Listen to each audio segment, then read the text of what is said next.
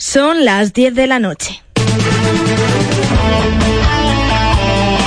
Radio Castilla-La Mancha. Informativos. Castilla-La Mancha Media.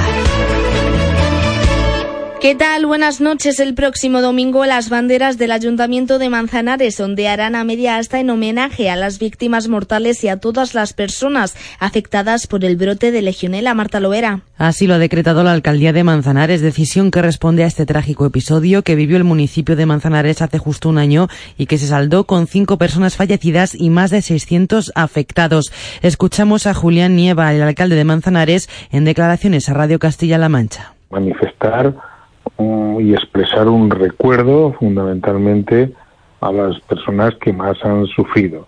Lo hacemos desde la mm, normalidad y sin pretender sacar rentabilidad política de un hecho como este, a diferencia de cómo están actuando fundamentalmente el principal grupo de la oposición.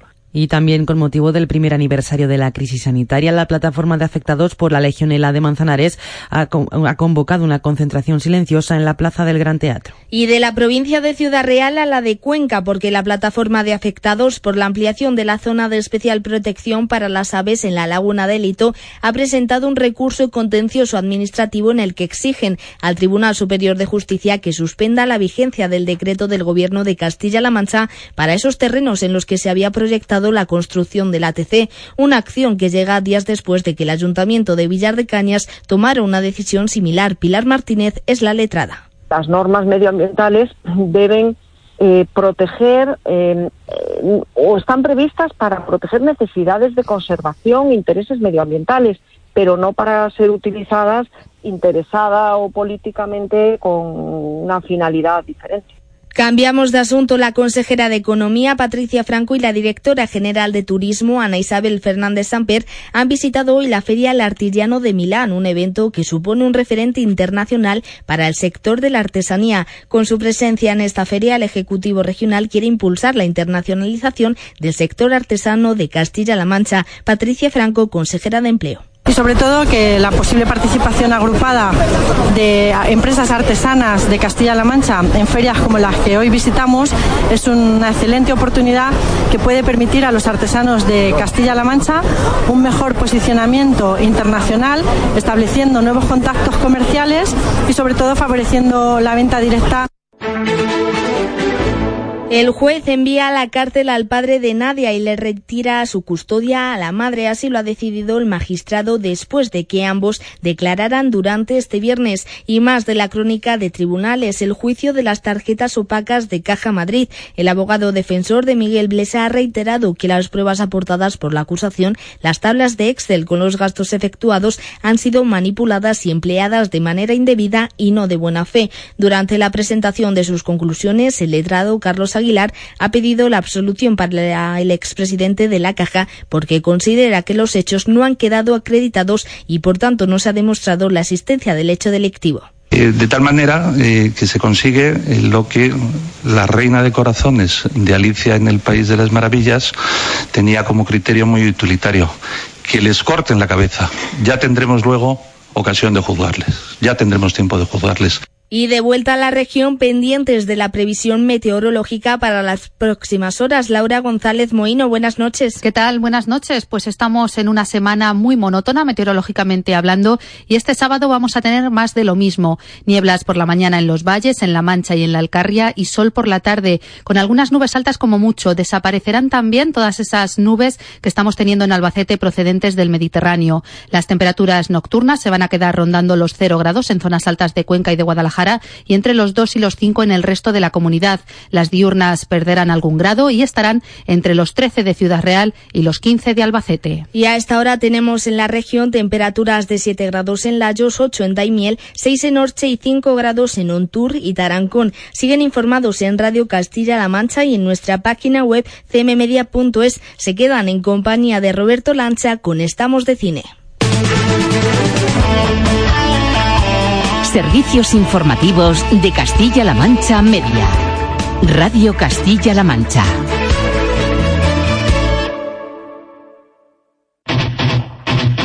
Este sábado maratón de goles en Radio Castilla-La Mancha. 10 horas del mejor deporte en directo en Castilla-La Mancha en juego. Desde la una del mediodía, el Barcelona repite en horario internacional del sábado, desde el Sadar de Pamplona, Osasuna, Barcelona. Y además el Real Madrid se quiere marchar al Mundialito de Clubes manteniendo como mínimo las distancias respecto de sus rivales en la tabla. Desde el Bernabéu Real Madrid Deportivo de La Coruña. Castilla-La Mancha en juego. Y en Segunda B, el Toledo visita al colista en la última salida de Liga en 2016. Samudio Toledo. Castilla-La Mancha en juego, con el minuto a minuto de todo el polideportivo. Castilla-La Mancha en juego, este sábado desde la una de la tarde, deporte y más deporte en directo en Radio Castilla-La Mancha. En Radio Castilla-La Mancha. ¡Silencio! ¡Silencio! ¡Cámara! ¡Callarse un momento para que se me oiga bien! ¡Acción! Estamos de cine. Siempre recordaréis este día como el día en que... ¿Estás listo? ¡Oh, sí! ¡Hasta el infinito y más allá! ¡Yujú! ¡Lo hemos conseguido! ¡Oh, capitán, mi capitán! ¡Oh, capitán, mi capitán! Con lluvia, con sol, con nieve, con hielo, la función debe continuar. ¡Soy el rey del mundo! Aquí comienza el programa de cine de Radio Castilla-La Mancha.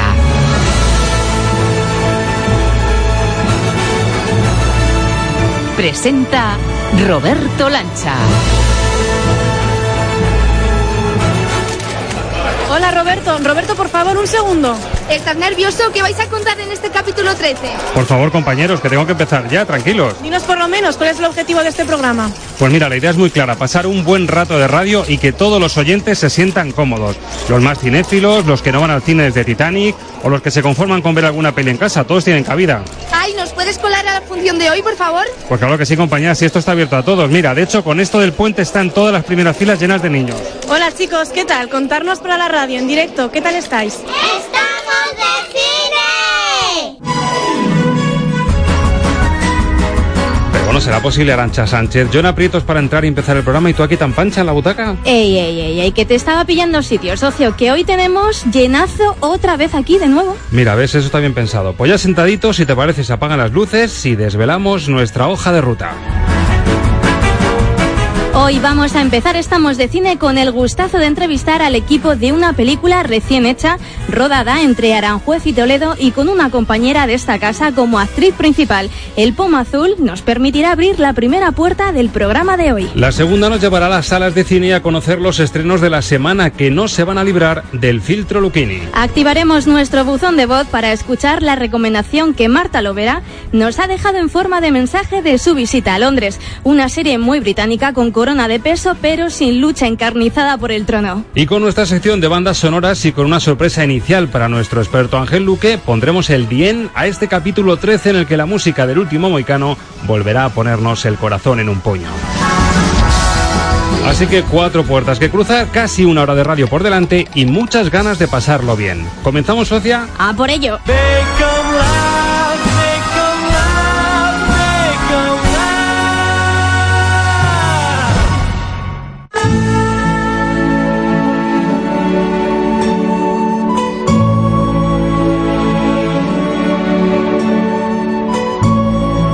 Estamos de cine.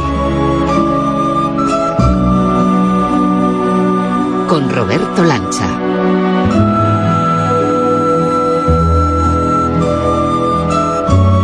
Y ahora, como se lee a veces en la gran pantalla, les pido que imaginen ese gran rótulo que reza La audiencia está escuchando.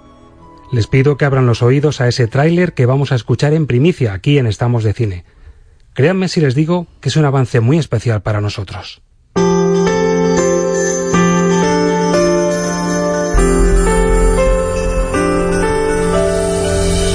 Regalamos casa. Sí, señor. Eh, júntense. Pero, ¿no es una broma? Está la iglesia como para echarte. Además, como buen cristiano, ¿no te han enseñado a ayudar a tu hermano? Nos gustaría que pasarais una prueba crucial.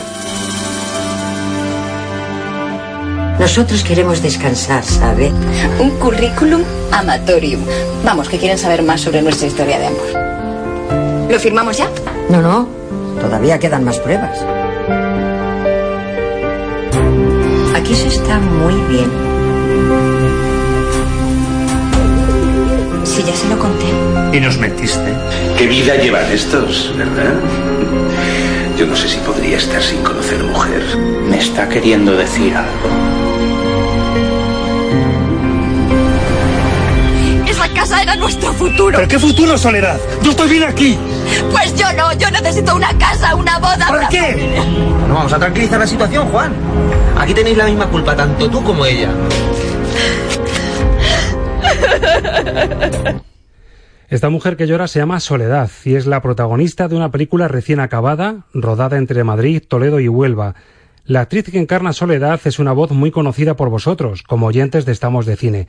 De hecho, le vamos a pedir que ella misma ponga voz en directo a la cabecera de esta entrevista de la semana. ¿Me lo concedes? Por supuesto.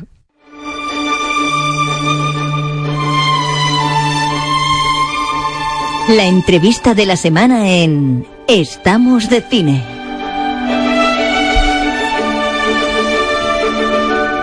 Es esta voz que nos acompaña y conduce cada semana en Estamos de Cine. Es la de una compañera de profesión, periodista de esta casa, con un envidiable dominio de la voz, actriz de doblaje y en esta última etapa también actriz con mayúsculas.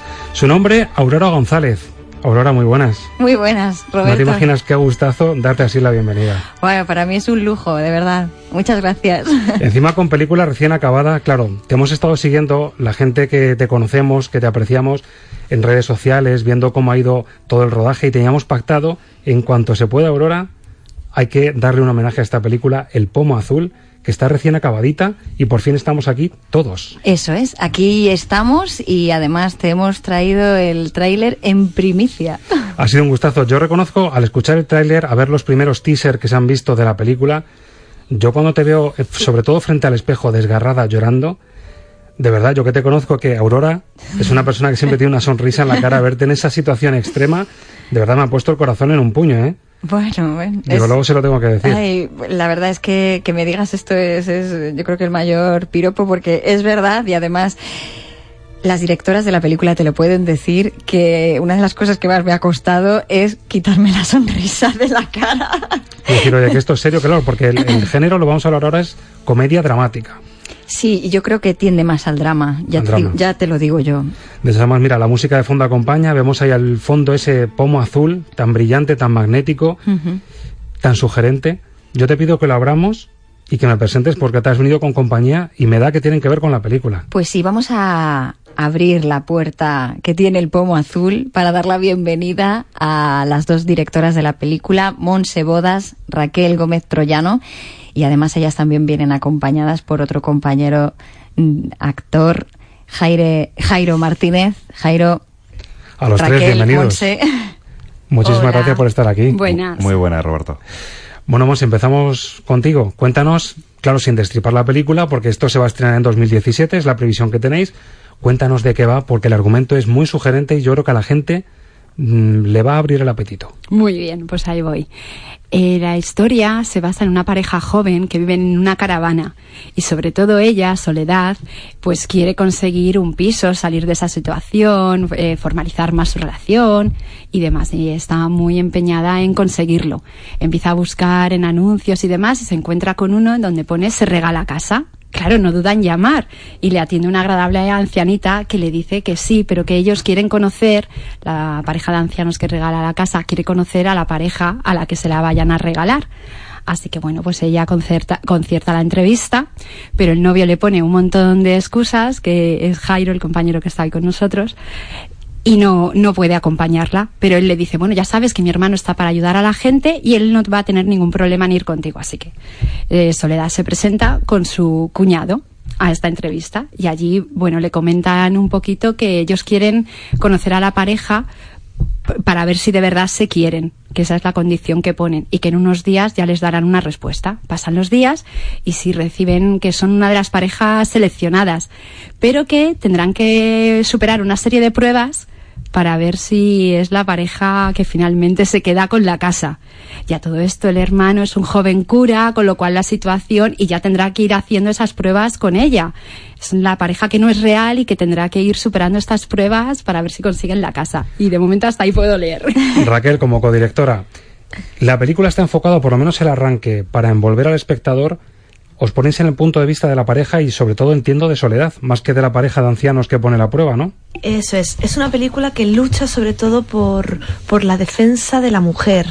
La mujer es- en esta película tiene mucha fuerza, es muy importante. De hecho, quiero, quiero decir que hay muy pocas películas en España que, que las protagonicen mujeres, porque normalmente las mujeres o las actrices suelen hacer papeles secundarios en el cine español. Y en este caso nuestra idea era que nuestra protagonista, todo el peso, fuera una mujer y que fuera una película que también abogara por la mujer en el cine en todos los distintos campos, porque lamentablemente el 5% de las películas españolas solo están dirigidas, protagonizadas o, o realmente llevadas por, por una mujer.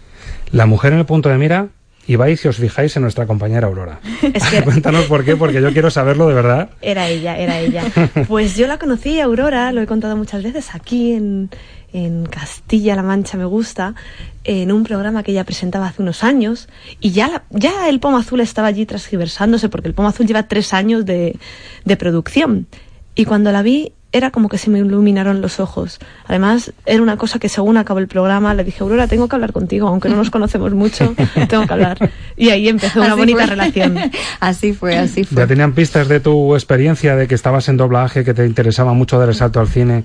Tenían esa pista, ¿no? Bueno, Raquel sí sabía que yo me dedicaba al doblaje, de hecho me preguntó y, y me dejó ahí a la espera, porque luego pasaron los meses y ya fue cuando me dijo que lo que quería hacer era una película, el que me impactó bastante porque, claro, a mí normalmente me suelen poner, me suelen pedir proyectos, sobre todo para la voz, que es eh, sobre todo donde tengo más experiencia. Y, y claro, cuando me dijeron que, que era una, una película, pues como ya he contado también, que, que esto me lo dijeron un 30 de diciembre y les dije, menos mal que no es día 28 porque si no, vamos, es broma, esto yo pienso que es una, una inocentada. Jairo, permíteme la licencia. Con lo que han dicho las chicas, Sí. me parece que te ha tocado la carta del capullo integral. Bueno, yo creo que va a ser mi papel en la película. sí, bueno, yo soy un poco la pareja de, de Soledad en la película y yo me, más que nada meto el marrón a mi hermano de quitarme de líos porque yo soy un tío muy tranquilo que tiene mi taller y lo que quiero es quitarme el marrón de encima y se lo meto a mi hermano. Que es un cura, que es un tipo Un bueno, que ayuda en las causas difíciles, ¿no? Sí, pero luego, eh, a medida que va pasando las, eh, las situaciones, veo como, como eso que he hecho, eh, me arrepiento de ello. Porque veo que, mi pareja va en decadencia y luego me doy cuenta de que he metido la, la pata Y totalmente. que el juego está en marcha ya. Que el juego está Que el marcha. engranaje está en marcha y que tú ves que, Eso que es. no has tomado la decisión correcta. Eso es, eso es, eso. Aurora, imagino que cuando recibiste el guion, primero cuando ves que te vas a meter en cine tiene que ser una pasada, como protagonista además. Pero leer el guion y ver al límite que llega ese personaje, tendrías un cosquillo en el estómago como diciendo, ostras.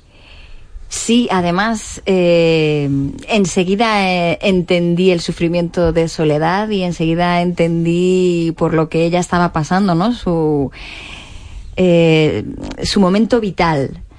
Bueno, digo, enseguida entendí. Después fui profundizando y ya, ya casi la he hecho mía, ¿no? Eh, durante los, los 15, 20 días que, que nos ha durado el rodaje, era, eh, yo era muy soledad. Era soledad y sufría como soledad y, y, y la verdad es que representa el sufrimiento de, de otras mujeres que quieren eh, luchar por, por avanzar, por seguir adelante y se encuentran con bastantes obstáculos, no solo en su vida personal, también en la vida profesional. Las mujeres nos encontramos muchas veces con esos obstáculos y necesitamos romper barreras eh, físicas y también mentales para, para avanzar. Y yo creo que, que Soledad es, lo que hace en esta película. Monse, directora, eh, ¿qué resultado vamos a ver en pantalla? ¿Qué estilo le habéis dado? ¿Qué referencias tenéis? ¿Qué directoras os gustan? Yo soy un chiflado de Isabel Coiset. Desde cosas que nunca te dije en mi vida sin mí, yo si veo a esa mujer tengo que hacer una reverencia alguna vez. ¿Cuál ha sido vuestra referencia? ¿Cuál es el estilo? Por adelantar un poquito lo que la gente va a ver cuando, por supuesto, apuesten por esta película.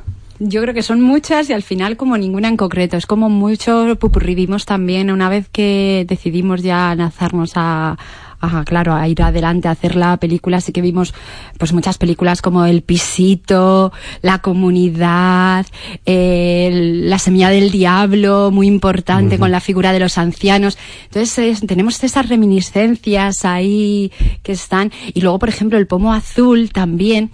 Eso fue una cosa como de magia, de cuento. A mí me recordaba la historia de Barba Azul el cuento de que te dicen, si atraviesas esta puerta, si la abres, a ver qué te vas a encontrar. Y muchas veces la curiosidad te hace el abrir esa, esa puerta y con lo que te encuentras es algo claro que no esperabas y que muchas veces pues ha puesto tu vida en riesgo o demás. Y yo creo que para nosotras la película ha sido eso también, atrevernos a, lanzar, a abrir esa puerta, a lanzarnos, meternos en esta aventura con todo el equipo que nos ha apoyado, y ahí estamos viviendo esta, este cuento. Ahí con la cosa de saber si es un regalo envenenado, ¿no? Porque esto suena... Claro. Esto tan bonito, regalamos pisos, sí, pero, pero detrás se convierte... La comedia pasa a thriller, yo creo, ¿no?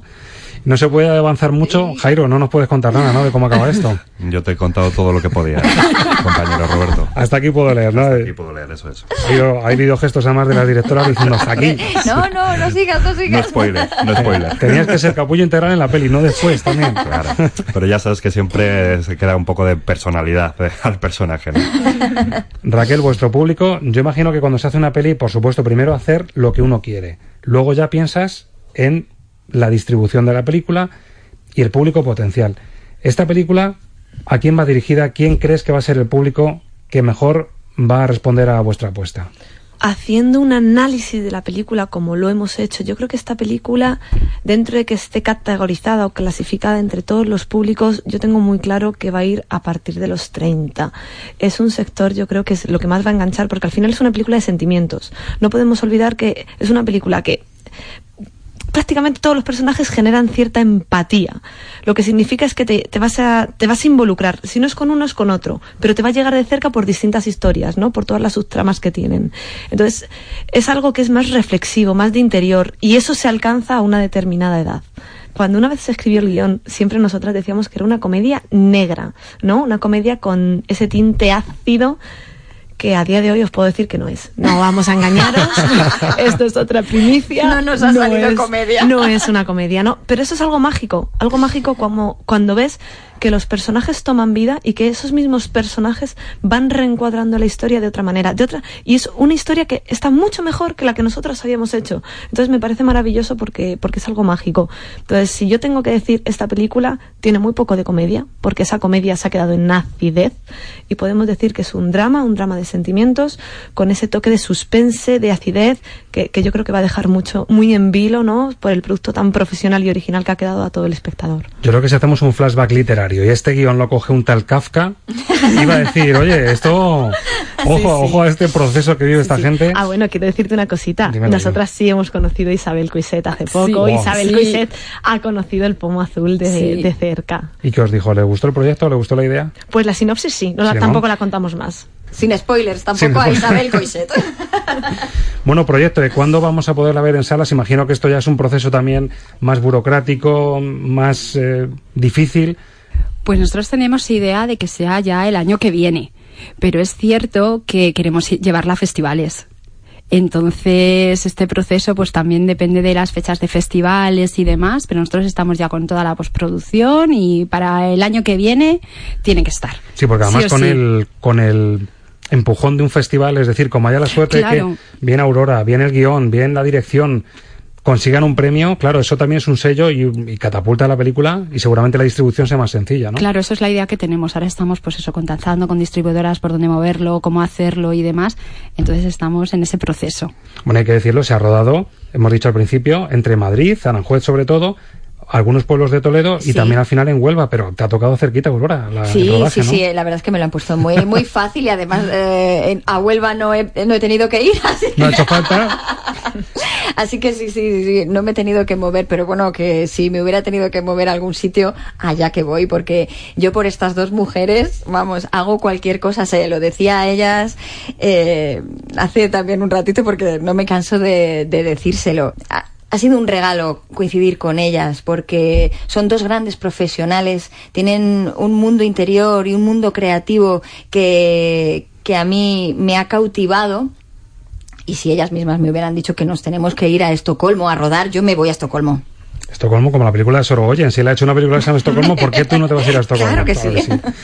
Bueno, pues desde aquí, desde luego, nos confabulamos, desde Estamos de Cine, desde este momento que hemos compartido tan bonito, a que esto salga genial. Tiene una pinta estupenda, ojalá, ojalá que mm, esos duendecillos del cine que tienen que mover ficha, la muevan para que esto salga fenomenal.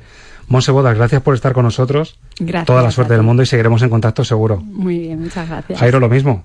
Que ojalá sirva la peli para lanzarte y te veamos en más pelis. Muchas gracias. Y si haciendo papeles que así sí. que, que nos caigan mejor, que me da que no nos vas a caer mal, hombre. No, no, Con alguien voy a empatizar seguro. Mucha suerte, Raquel. Lo mismo. Muchas gracias a todos por invitarnos y poder estar hoy aquí. Y Aurora González, yo coincidí con Aurora hace más de 15 años en las pruebas para entrar a esta casa. Fíjate. Y 15 años después, micrófono ante micrófono, actriz en una peli y aquí en un programa de cine. Yo creo que vamos, Qué bonito, Roberto. Esto, esto es una gran señal. es una gran señal. Nos quedan muchos, m- 15 años más de muchas, muchos regalos y muchas Ojalá que sí, que estés aquí diciendo, pues mira, este premio fue de tal año, este premio fue Qué de tal bueno. año. Muchísima suerte y gracias por el regalo que nos has traído. Gracias, Roberto. Hasta siempre a todos. Este sábado, maratón de goles en Radio Castilla-La Mancha. 10 horas del mejor deporte en directo en Castilla-La Mancha en juego. Desde la una del mediodía, el Barcelona repite en horario internacional del sábado. Desde el Sadar de Pamplona, Osasuna, Barcelona. Y además el Real Madrid se quiere marchar al Mundialito de Clubes manteniendo como mínimo las distancias respecto de sus rivales en la tabla. Desde el Bernabéu Real Madrid Deportivo de La Coruña. Castilla-La Mancha en juego. Y en Segunda B, el Toledo visita al colista en la última salida de Liga en 2016. Samudio Toledo. Castilla-La Mancha en juego. Con el minuto a minuto de todo el polideportivo. Castilla-La Mancha en juego. Este sábado desde la una de la tarde, deporte y más deporte en directo en Radio Castilla-La Mancha. Life can be bright in America. If you can fight in America, Life is alright in America. If you're all white in America. Estamos de cine. Con Roberto Lancha. Rozamos ya el ecuador de esta función, contagiados de esta energía positiva que nos ha dejado el equipo del Pomo Azul y vamos a abrir la siguiente puerta de Estamos de Cine y lo vamos a hacer... Un segundo. Vaya por Dios, una llamada justo ahora. Encima el director de Radio Castilla-La Mancha, Ismael Barrios. Esto sí que es raro. Un segundito, perdonen, ¿eh? Sí, Ismael. Hola, Roberto. Hola, buenas. Estoy en directo, Ismael. Cuéntame, ¿qué pasa? Ya, ya, ya, sí, sí, estoy, sí, estoy escuchando el programa. Me ha encantado, por cierto, eh, la entrevista de, del Pomo Azul. Esta Aurora es que, es que es un crack. Oye, pero escucha, te llamo porque ya estás en la mitad eh, del programa y Sí. yo supongo que estarán pensando también algunos como yo. A ver, ¿qué echan en el cine? Pero bueno, Ismael, tú también me vas a hacer esto. No me lo puedo creer. No, Alguna- claro, es que estoy, estoy aquí ya en cambio, bueno, muy bien ya, pero yo he pensado, "Ah, ¿pero qué echan en el cine, Roberto? Escucha, aguanta que te lo cuento ahora mismo. Los estrenos de la semana en el filtro Luquini. Que como ya saben ustedes es mi comodín, el comodín de la crítica cuando me hacen esta pregunta de qué echan en el cine. Alberto Luquini, muy buenas. Hola, muy buenas. Además, Alberto de Puente y que siempre, allá donde esté, nos hace este hueco para mm, de recomendarnos o no recomendarnos lo que ya tenemos en cartelera. Estamos ya, Alberto, frente a la sala 1, cartel bélico vemos, título Hasta el último hombre, película que se pudo ver, por cierto, en el preestreno en Cibra y que supone el regreso como director de Mel Gibson Arancha. Drama bélico en el que Gibson reedita su predilección por las escenas con grandes dosis de sangre. Lo protagoniza Andrew Garfield, conocido por su papel en Amazing Spider-Man y que aquí interpreta a un soldado que luchó en la Segunda Guerra Mundial sin empuñar un arma. Le acompañan entre otros Hugo Weaving o Vince Vogue. Siempre soñé con ser médico, pero no pude estudiar. ¿Tú no matas? No, señor. Pues en la guerra suele haber muertos. El soldado Das no cree en la violencia. Así que no esperéis que os salve en el campo de batalla. Mientras los demás arrebatan vidas, yo las salvaré. La épica y la mística, titula Alberto Luquini en Metrópoli la crítica del regreso de Gibson. ¿Ha vuelto el gran Gibson o nunca hubo gran Gibson? Alberto. Bueno, yo, mm, a mí, Gibson me parece un director razonablemente correcto porque es un tipo que al margen de, de todos sus problemas, creo que es un tío listo y, ha aprendido bastante de los grandes directores con los que ha trabajado. Y esta es una película que, que produce sensaciones muy divergentes, porque por un lado es verdad que está muy bien rodada, que las escenas de guerra son impresionantes, pero luego por otro lado tenemos el eterno problema de, de Gibson, que, que, no sé muy bien de dónde le sale, pero es un fanático del gore y se dedica a regalarnos todo tipo de escenas brutales de desmembramientos, de mutilaciones y con todo lujo de detalles. Yo creo que, que tiene una tendencia al morbo un poco exagerada y luego ideológicamente la película pues pues vamos es, eh, Trump en estado puro reivindicar eh, Estados Unidos la religión y, y la supremacía de, del hombre blanco bueno a mí es una película que, que mm, éticamente me molesta mucho pero hay que reconocer que, que, cinematográficamente es un gran espectáculo visual. Bueno, eh, mantienes el 2 de 5 que le das en la revista, ¿no? Sí, sí, sí, lo mantengo por eso, porque es un cero en el, en el aspecto ético y podría ser perfectamente un tres y medio cuatro en, en el aspecto visual. Bueno, pues es la recomendación de Alberto Lucchini y la puntuación en este caso. En la sala 2 vemos otro de los estrenos importantes ya en cartelera. También se preestrenó en Cibra y es una buena apuesta, al menos eso parece para este puente. Su título, El editor de libros, con el sello de Michael Grandash. Señor Perkins, usted debe de ser Thomas Wolfe. Prefiero enterarme de que me rechazan por correo, pero quería conocer al primero que leyó a Hemingway y a F. Scott Fitzgerald y vio que eran unos genios. Los editores de Nueva York odian mi libro. Señor Wolf, vamos a publicarlo. Y ojo, reparto de campanillas. Hemos cruzado a Jude Law, a Colin Firth, a Nicole Kidman. No tiene mala pinta, Alberto. Sí, no, no, la, la película es, yo diría que es más interesante que buena. Eh, descubre a este, a este personaje que, que es clave en la historia de la literatura del siglo XX porque fue un editor que, que lanzó la, que fue el que se encargó de lanzar a la fama a señores como Hemingway, Scott Fitzgerald, Thomas Wolfe, o sea, casi no hablamos de nada. Y, y se centra la película en su relación con, Thomas Wolfe, que debía ser un tipo bastante, por, cómo lo presenta la película, un tipo bastante complicadillo. Y bueno, pues eh, la película, eh, la gran, el gran aliciente es el tour de force que mantienen eh, Colin Firth con su flema habitual, con un Jude Law que, que está pasado de vueltas, no digo como interpretación, sino el personaje. Uh -huh. Y luego, pues, ese recorrido por, por la generación perdida con un, con un Hemingway que aparece 10 minutos pero que está clavado, un, un Guy Pearce fantástico haciendo de, de atormentado Scott Fitzgerald, eh, Nicole Kidman, bueno, Nicole Kidman o lo que queda de ella, porque cada vez se parece menos a Nicole Kidman, eh, que también pasa por allí. Bueno, es una película, ya digo, muy interesante que no está todo lo conseguida que, que a lo mejor mmm, lo que cuenta podría, podría haber permitido, pero aún así vale la, vale la pena verla, sobre todo desde el punto de vista casi documental. Dos estrellas de cinco entonces, como tu compañero Luis Martínez en la revista, en Metrópoli. Clavado, clavado. Dos, dos de cinco. Bueno, pues vamos a la sala tres. Aquí nos topamos con un regreso muy esperado para muchos de otro director peculiar, original, como es Jim Jarmusch, responsable de títulos, por ejemplo, como La vampírica Solo los amantes sobreviven o Café y cigarrillos. Ahora vuelve con Patterson. Patterson, un conductor de autobuses que vive en New Jersey. Su vida gira en torno a un continuo ciclo que cambia con la escritura de unos poemas sobre su visión del mundo. Protagoniza esta historia Adam Driver, conocido por interpretar a Kylo Ren en Star Wars. ¿De verdad te llamas Patterson? Es mi verdadero nombre, Patterson. Trabajo en un poema para ti. ¿Un poema de amor? Sí, supongo que si es para ti, es de amor. Todos tus poemas siguen en esa libreta. Si no hay amor, ¿qué razón hay para nada? No irá a cometer una locura. Me están dando una paliza hoy. ¿Con quién juegas? Conmigo mismo. Ojo, cinco estrellas, puntuación en Metrópoli de Luis Martínez y el protagonismo, que es lo que destaca de Adam Driver, que hemos escuchado a Arancha recordar que, que es el, uno de los protas, el malo, vamos, de la última Star Wars. Curioso eh, la paradoja, ¿eh? Sí, bueno, eh, el Star Wars está, se está convirtiendo en una cantera de, de actores ahora para, para el cine. Bueno, yo la película esta no he tenido oportunidad de verla todavía. Creo que hay bastante unanimidad en las críticas, tanto en las españolas como en las de fuera de España, en que es uno de los mejores films que ha hecho Jim Jarmusch en los últimos tiempos y, y bueno, mmm, tiene toda la pinta de que es, eh, pues eso, el cine, cine independiente llevado a su máxima expresión por, por alguien que, que es el gran gurú del cine independiente, con ese universo minimalista y, y a veces intimista que tiene Jarmusch y la verdad es que yo personalmente tengo muchas, muchas ganas de verla. Y nos dejamos para el final, y no por ello menos importante, una película más intimista con sello español y que también fue preestreno en la reciente edición de ese Festival del Cine y la Palabra. El título, María y los demás.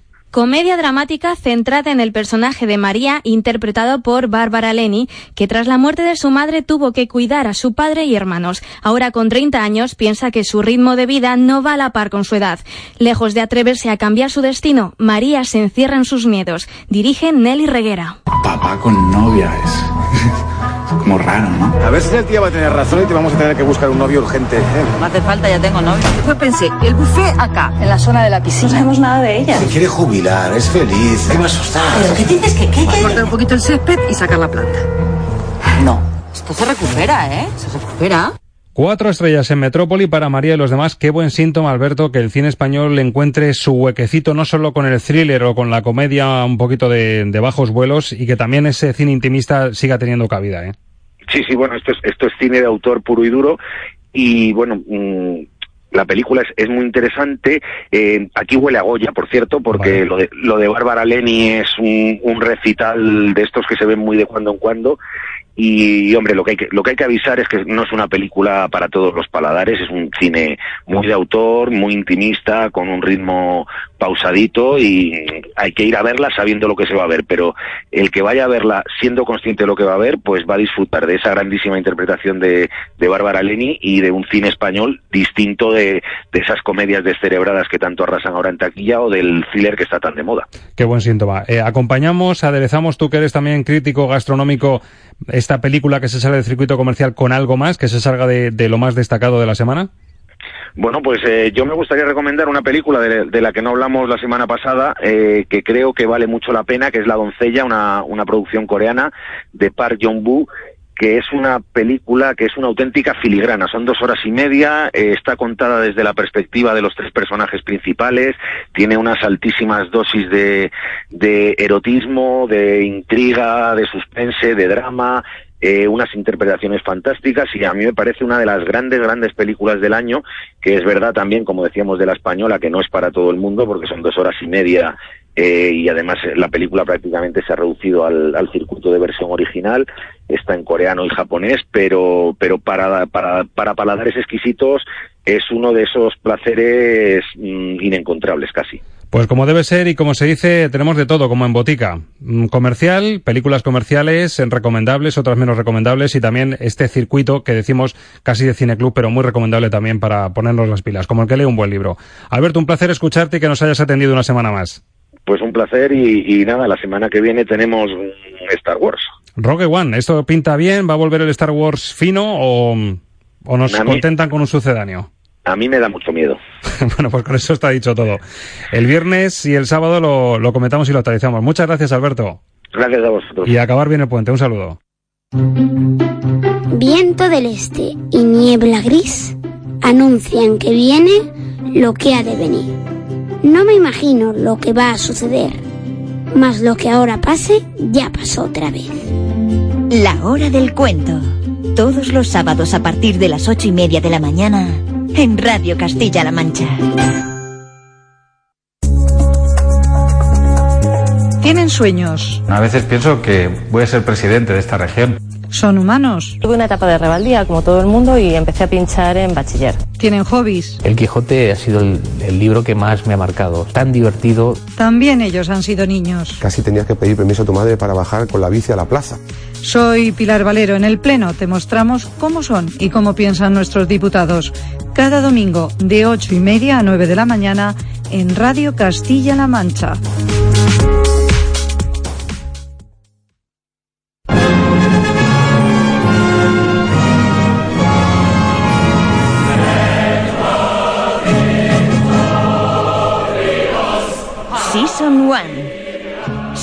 De cine con Marta Lovera.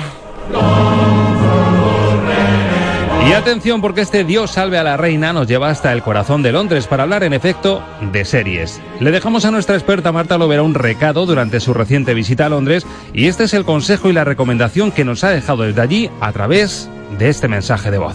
Tiene un mensaje nuevo. Hola Roberto, ¿qué tal? Pues mira, en Londres estaba todo empapelado con, con, promociones de The Crown, la nueva serie de Netflix, superproducción, bueno, más bien megaproducción, porque al parecer ha sido carísima, seguramente de las más caras de la historia de Netflix, al parecer ha costado todo, bueno, todo, 12 millones cada capítulo. Son 10 de esta primera temporada que cuentan los primeros años del reinado de, Isabel II, que, que pillaron así de improviso por la muerte de su padre y ella no estaba preparada para ser reina, entonces cuenta un poquito toda esa historia. Lo interesante, bueno, aparte de que tiene actorazos y que la ambientación es espectacular, esa visión que dan de, del personaje de Isabel, estamos acostumbrados a otra cosa y aquí vamos a ver a una Isabel un poco distinta, cómo comenzó a forjar esa figura que conocemos ahora, de una reina un poco fría e incluso distante. Pues aquí vemos cómo aprende lo duro que es eh, reinar. La serie es increíble, está muy bien hecha, es totalmente recomendable y lo he comentado con mucha gente que la ve que coincidimos en que no es que pasen cosas súper impactantes ni, ni nada tremendamente emocionante, pero está tan bien narrado, tan bien contado y tan bien ambientado que es que no puedes parar de verla. Es de estas que te ves los 10 capítulos enseguida. Ya la han renovado, dicen los creadores que quieren llegar a cubrir todo el reinado, eh, llegar a ver cómo tratan el tema de Lady Di y todas estas polémicas que han acompañado a, la monarquía británica durante mucho tiempo. Así que nada, totalmente recomendable The Crown.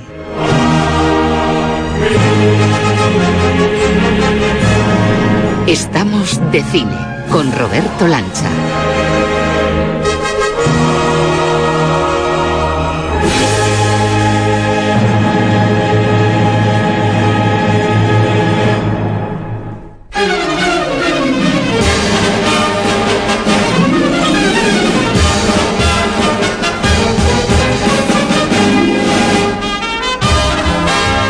Pues esta sintonía nos introduce en el primer concurso cinéfilo que iniciamos en Estamos de Cine y parece que hoy lo hacemos con un invitado conocido por ustedes. Ángel Luque, muy buenas. Hola, buenas. Te apuntas a un bombardeo, hijo mío, también al concurso cinéfilo. lo que haga falta. ¿Estás preparado o no? Creo que sí, no lo sé. Para este concurso, yo te veo preparado, ¿eh? Bueno, si tú me has preparado ya, vamos. Pues vamos con el concurso. Ángel Luque, protagonista. The game begins in 3, 2, 1... Bueno Ángel, empezamos. Te vamos a poner el fragmento de una película y vamos a intentar y vamos a comprobar si sabes de qué película se trata o no. Estoy aterrorizado, ¿eh? No es de terror, es una pista. Ah, Era a ver si picabas. ¿Preparado para escucharla o no? Venga, perfecto. Pues vamos allá. Vamos. Magua tiene un corazón retorcido. Podría ser la causa de su perdición. Yo soy Nathaniel para los ingleses. Ojo de halcón, hijo adoptivo de Chinahook para el pueblo moicano. Dejad a las hijas de Munro y al oficial inglés en libertad. Ángel Luque, primer concursante de este concurso cinéfilo en Estamos de Cine. ¿Sabes de qué película se trata? Mm. ¿No es lo que el viento se llevó? No, esa no es. Me parecía, por la traducción quizá. No, no, no. Eh, ¿Juego de Patriotas? Tampoco. Ya la última oportunidad, tienes que afinar aquí. El último mexicano.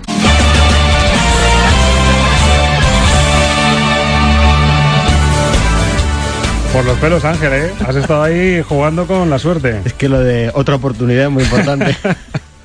bueno, tenemos aquí tres sobres. Ya que has vencido, tienes que elegir uno de los tres para ver el premio. El del medio. El del medio, bueno. Un segundito. Bueno, pues el premio para Ángel Luque es el siguiente. Enhorabuena, ha sido usted premiado con la presentación de la sección dedicada a las bandas sonoras en Estamos de Cine. ¿Aceptas el premio, Ángel? Acepto, y que un lujo, ¿eh? Pues vamos a ello.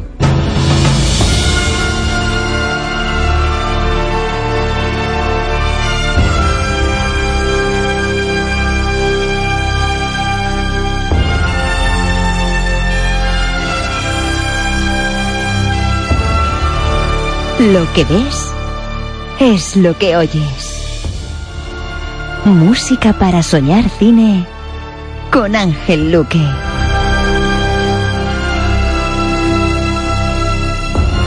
No está mal el premio, don Ángel. Yo estoy encantado. ¿Te ves capaz o no de, abordar esta sección? Vas a acabar con mi corazón a este paso, con tantas emociones. Hay que decir que Ángel no sabía nada, pero no sé por qué me da, me dice la intuición que esta música te va a inspirar para hacer una buena sección.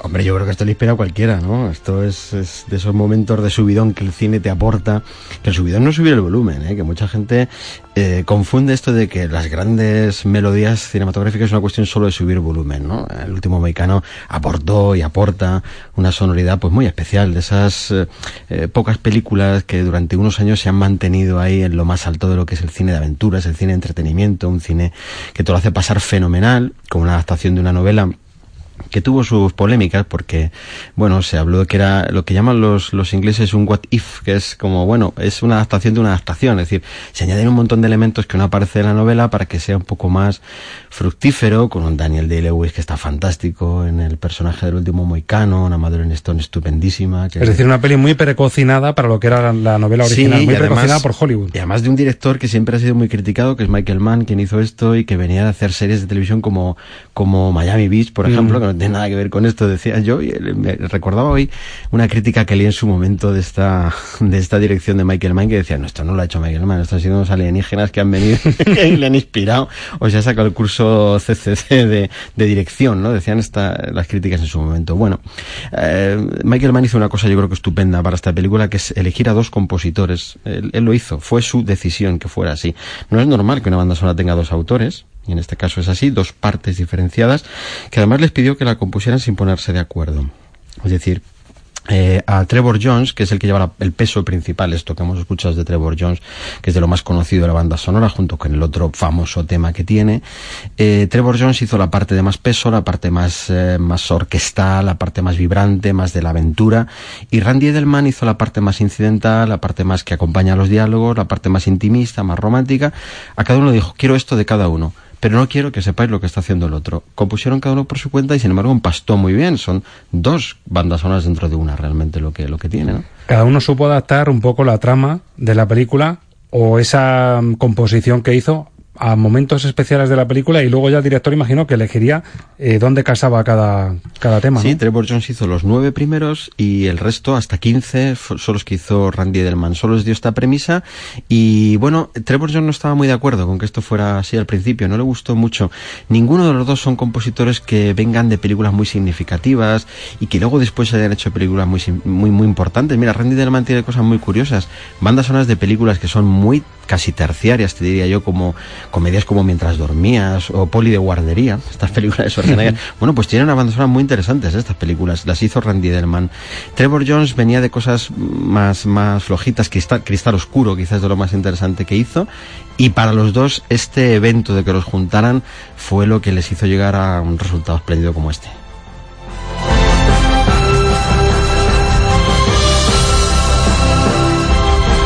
Escuchado el tema principal, el tema central que todo el mundo conoce, el que se ha usado hasta mm, para versiones. Ese es uno de los problemas. Sí, ¿verdad? Es un, está muy manida la banda sonora del último Micano. A mí me da mucha pena. Hay algunas bandas sonoras que se han utilizado por exceso, quizás sus temas principales.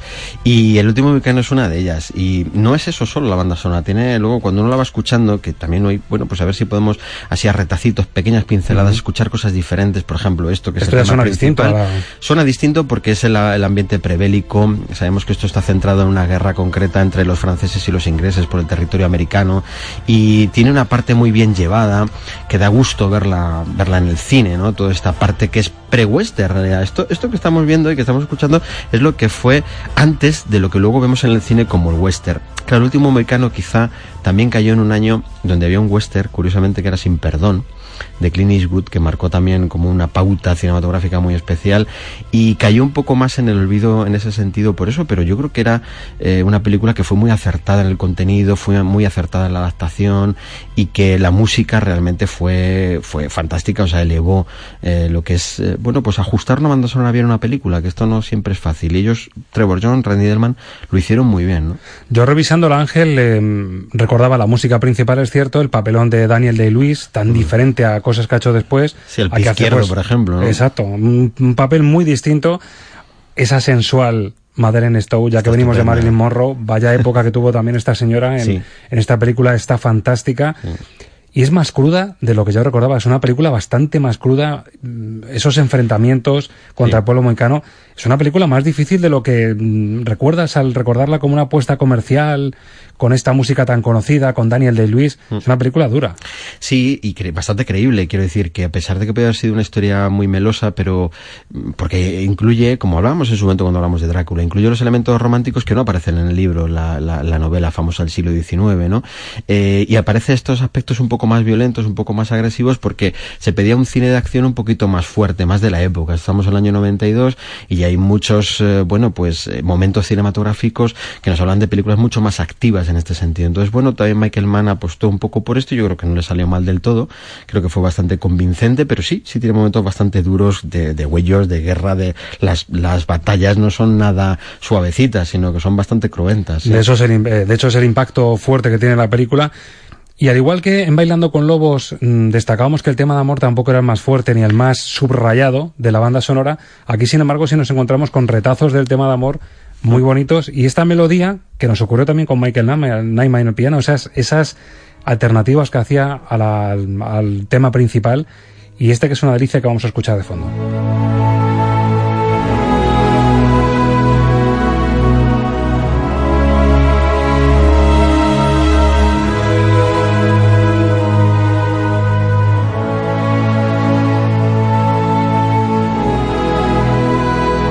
Una melodía más reposada, ¿verdad? Que envolvente, envolvente, mmm, deliciosa porque es el personaje de Cora. Este, Cora es la protagonista, es Madeleine Stone y, y bueno, esa, esa frase tan bonita la película que tiene, ¿no? Lo de eh, donde estés te encontraré, te buscaré, ¿no? tal. O sea, todos esos momentos que también es un añadido a la novela porque no aparece así, pues realmente están muy, muy bien logrados, están muy mesurados, que eso es algo difícil de encontrar muchas veces en el cine. Es decir, la dosis un poco más violenta la tiene, pero bien, bien racionada. La dosis de romanticismo lo tiene, pero bien racionado. La dosis de aventura o de historicismo también lo tiene bastante bien racionado. Ese es el equilibrio de esta película. Entonces, nos sale un resultado que no estamos hablando de una de las obras maestras del cine, pero sí de una de las mejores películas que ha habido de aventuras en los últimos 20 o 30 años. Yo creo que sí que la podemos meter ahí. Y el que eligiera a los dos compositores, eh, Michael Mann, tiene este sentido. Es decir, es que yo sé que quizá Trevor Jones, que viene de, un mundo más de, de músicos de, de, fantasía, es decir, de algo más fantástico, pues no me va a hacer esta función que Randy Delman lo hace muy bien, porque de hecho Randy Delman es más compositor de comedia, de, perdón, de, sí, de comedia romántica, de lo que conocemos todos como las películas de, de, de amor o más pastelonas, pues nos introducen este tema precioso. ¿no? Ponderando, normalmente en esta sección hablamos de si prosperó mejor o fructificó mejor la banda sonora que la película, si hubo un equilibrio perfecto.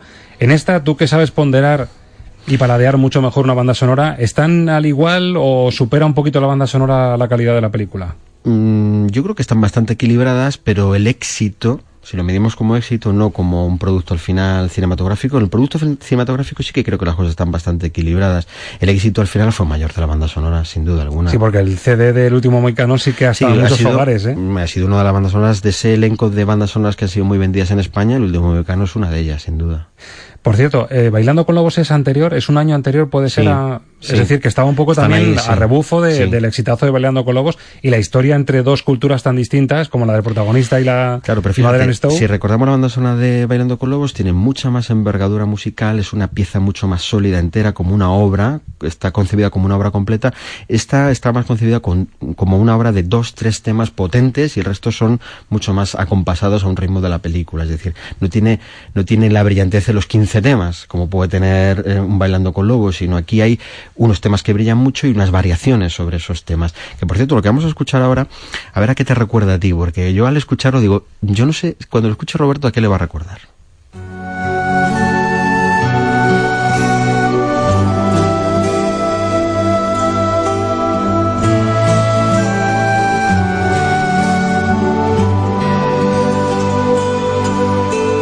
Me viene un poco calcetines. Sí, yo, te iba, yo iba más a tu fibra sensible, a tu fibra histórica Ah, bueno, sensible. La princesa prometida, de Mark Exacto. Knopfler. Sí, Ay, sí, ay, tiene ay. ahí unos ecos. Exacto, por ahí, por ahí. va. no rompe, no es una melodía tan barroca, ¿verdad? Tan bonita, Exacto. tan pegadiza, pero tiene una melodía muy similar a lo que nos encontramos en La Princesa Prometida. Por ejemplo, va en esa historia más de cuento, esa parte más de cuento que puede tener la película. Nos siguen volviendo Mark Knopfler, así poco a poco se acerca, como Drácula cuando empieza a llegar Hombre, a Londres, ¿verdad? Pero es que le estamos llamando nosotros hace mucho tiempo también. pero nos estamos resistiendo, yo creo que por como, bueno, vamos a ser mesurados, ¿no? Eso es, ¿no? Como diciendo, el plato principal tiene que llegar cuando tiene que año llegar, nuevo. uno, uno de los platos fuertes. Desde luego es una delicia de canción. ¿En, en qué contexto, en qué tramo de la película se utiliza? Mira, ahí eh, toda la parte de Randy Delman fundamentalmente se la pidió el director para los momentos sobre todo de diálogo Los momentos de diálogo, mm, date cuenta, como, hemos, como tú has puesto, son momentos en los que hay una traducción incluso simultánea por, por, por bueno, por el idioma que tienen los indígenas, etcétera. Y esta película tiene, mm, intentaba buscar momentos de escena donde el diálogo tuviera muchísimo peso, porque si no, se quedaba solo una especie, entendamos todos bien, una especie de pequeña aventura que puede haber hecho Schwarzenegger. Intentamos, no, o sea, quiero decir, solamente una parte aventurera y poco más. Si no, no, se intentaba dar, bueno, un peso grande, sólido a los diálogos y con su dramatismo. Entonces, todo esto que estamos escuchando eh, acompaña perfectamente, mucho mejor a la parte dialogada, a la parte en la que ella eh, se queda esperándole detrás de una catarata, y un momento de subidón de música, pero luego comienza la huida, comienza la persecución, comienza que las, eh, las consiguen atrapar a las dos hermanas, etcétera. Pertenece a toda esa parte de la película. Y para acabar, Ángel, ¿con qué tema del último moicano crees que se puede poner el broche, el colofón? Hombre, nos falta el famoso otro tema, el otro famoso tema, que además hay que decir una cosa, este tema no es de Trevor Jones, no es para esta película, sino que es una versión de un tema que se llama The Gael, que hizo un, un autor escocés que se llama Dougie MacLean, y que él cogió la parte gaélica, la parte celta, y luego le añadió a eso, le añadió la parte mm, que todos mm, conocemos, ya inicia con el violín, ¿eh? esta melodía que se inicia, y luego después rompe con el tema principal, los fusiona los dos. Pero la primera parte, que también es muy conocida de la banda sonora, no es de Trevor Jones. Pues dicho queda, vamos a escucharlo.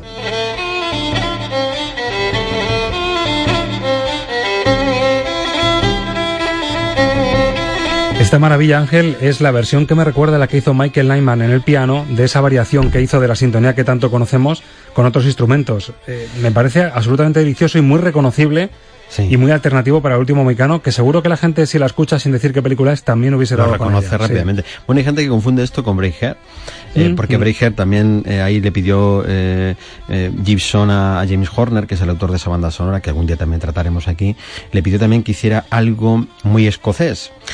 Vamos a ver, porque claro, la historia que está contando es la batalla entre los franceses y los ingleses, entonces había que meter algún registro que recordara también a esas tierras, de alguna manera, aunque esto esté sucediendo pues en, en Estados Unidos, esté, esté, sucediendo en otro sitio, aunque la película fuera filmada en Canadá, o sea que no tiene todos estos saltos. Bueno, entonces, eh, esto de introducir un poquito de música celta al cine americano ha gustado mucho en estos años 90. En esta década se utilizó varias veces, pero el último americano fue la primera que lo hizo. Y suena genial. Suena Eh, genial. Y yo tengo que decir, Ángel, que como hay muy poquitos degustadores que sepan tanto de bandas sonoras como tú, seguro que hay se más. te puede conceder, aparte de ganador del concurso cinéfilo, el sello de El último moicano de las bandas Oh. sonoras. bueno, pues me quedo con él, no me importa. Ángel, muchas gracias por este nuevo regalo. Gracias a ti, Roberto. Adiós. Adiós.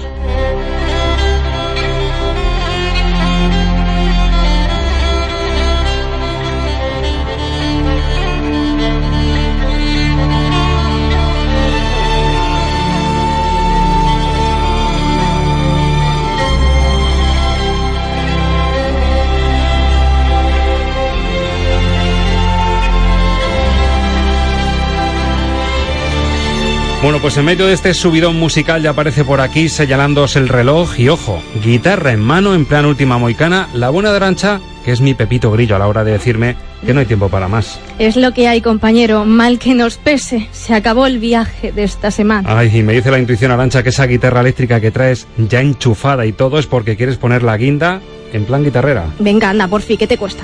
Incluso querrás un one, two, three de esos tan rockeros para inspirarte de pillena. Dale, dale, que se me van los dedos ya. Pues no se hable más. A one, two, three, four, one, two, three, four. At 16, she quit high school to make her fortune in the promised land. She got a job behind the counter in an all-night hamburger stand. Reconozco que con este ritmillo se le van los pies al más pintado. Y ojo, que puestos me animo yo con la batería. ¿Puedo, Arancha? Todo tuyo. Pues vamos allá. All things, mama, big things one day come. Aguantamos ritmo y le recordamos a la audiencia cómo encontrarnos en internet. En Facebook basta con buscarnos como estamos de Cine RCM y pulsar me gusta para ser de los nuestros. Por email, para contactar con nosotros, también muy sencillo. Estamos de cine, todo seguido con minúscula, arroba cmmedia.es. Y en iVoox para descargarte el programa y escucharnos cuando gustes. Estamos de Cine RCM. Pues esto es todo, esto es todo, esto es todo amigos, que no decaiga esta energía positiva con la que decimos adiós y recuerden que en una semana se vuelve a abrir las puertas de Estamos de Cine y que tienes butaca reservada. Hasta la semana que viene. Arrivederci familia, gracias mille.